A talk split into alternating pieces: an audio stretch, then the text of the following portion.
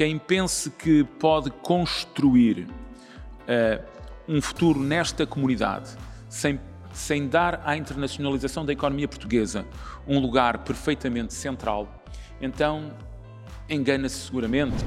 Mas também sabemos que os programas que têm mais sucesso no crescimento da produtividade das empresas que neles participam e da economia nacional no seu conjunto são precisamente os processos em copromoção à volta da inovação.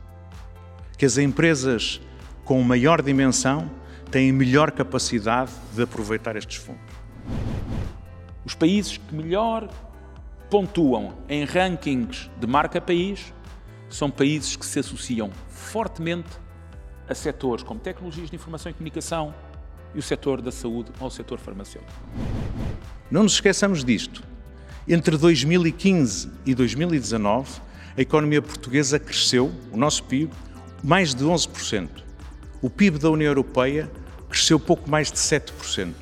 Voltamos a convergir com a Europa. Estamos em transformação do tecido empresarial, a demonstrar a sua, a sua resiliência, a sua adaptação, mas o país, mesmo assim, há 20 anos que não cresce. O que temos aqui neste momento é assumir essa responsabilidade pública. O desenho do PRR está feito, toda a gente o conhece, temos de saber o que é que ele pode dar e o que dá. E a partir dali avançar. E para mim é muito claro que o PRR tem que responder, em termos das alavancas fundamentais, àquilo que são as deficiências do país e que não o deixam crescer significativamente.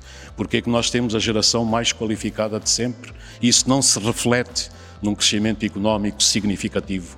O que é que se passa em termos do nosso sistema de inovação e desenvolvimento tecnológico?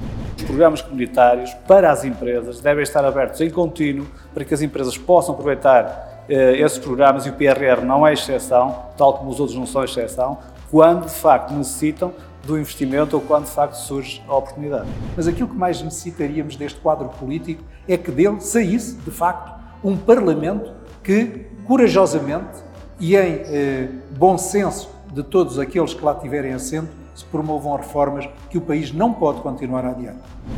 Portugal precisa facto, de políticos que pensem em primeiro no país e em segundo em estratégias político-partidárias.